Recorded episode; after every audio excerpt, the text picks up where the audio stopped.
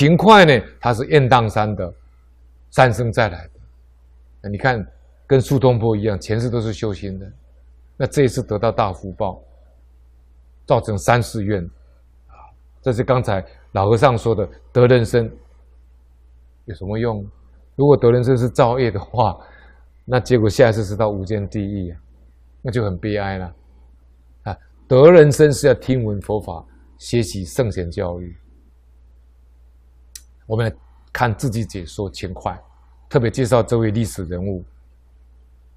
秦桧是南宋江陵人，江陵就是今天的江苏南京人，啊。那么智慧之称主张抗金，秦桧刚开始，他是主张要对抗金人的，啊。他反对割地求和的，后来他被金金金金金朝的军队抓去呀、啊，被金朝的军队把他俘虏以后就抓去了，后来把他释放。原来他被抓去的时候就投降了，他向金金朝投降，在绍兴八年，秦桧重新拜相，重新担任宰相。他就反对他以前的立场了，就力主和议，就是跟金朝和谈。力主和议就是主张和谈。那么代表宋高宗向金使，就是金朝的这个使节呢，跪接诏书。啊，诏书就是皇帝的命令。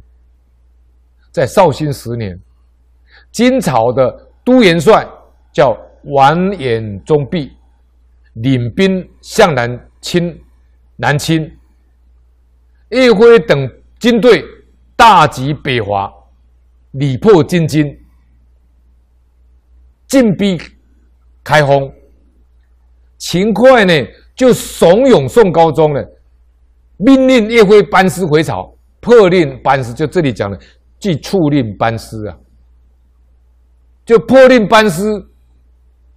在绍兴十一年，宋高宗以秦桧解除叶辉、韩世忠等大将军的军权，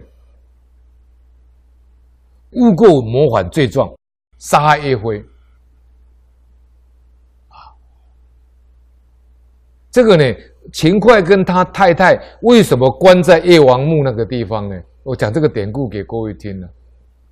当时那个导游带我们去，导游也不会解释。我问他为什么秦桧跟他太太关在这个铁栅栏，为什么还跑出一个秦桧？他他说我也不知道，你不要问我。我就解释给他听了。我说当时秦桧跟宋高宗联手把叶辉啊调回来。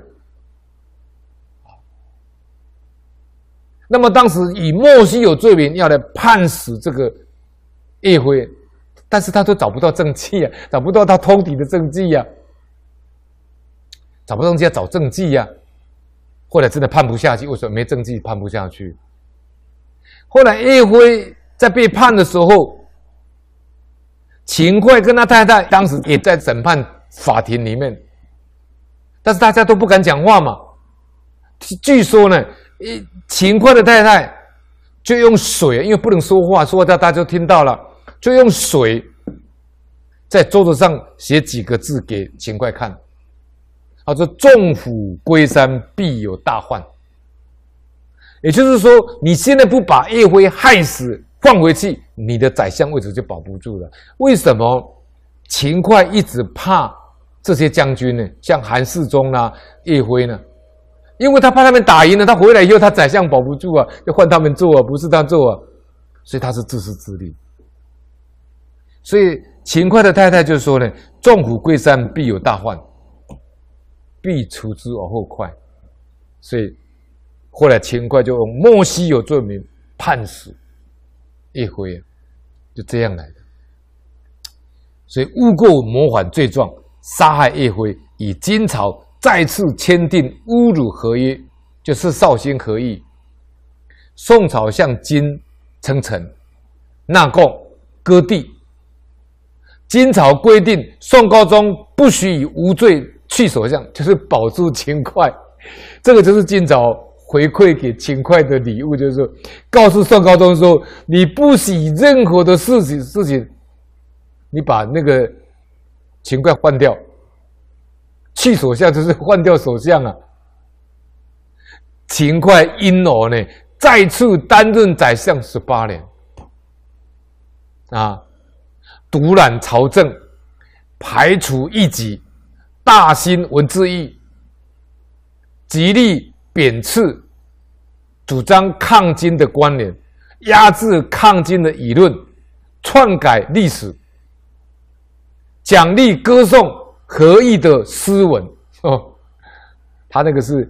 投降的和议啊，绍兴和议啊，命令各地按征民税十分之七八，使很多穷苦的人民呢、啊，平民下户啊，因横征暴敛而家破人亡。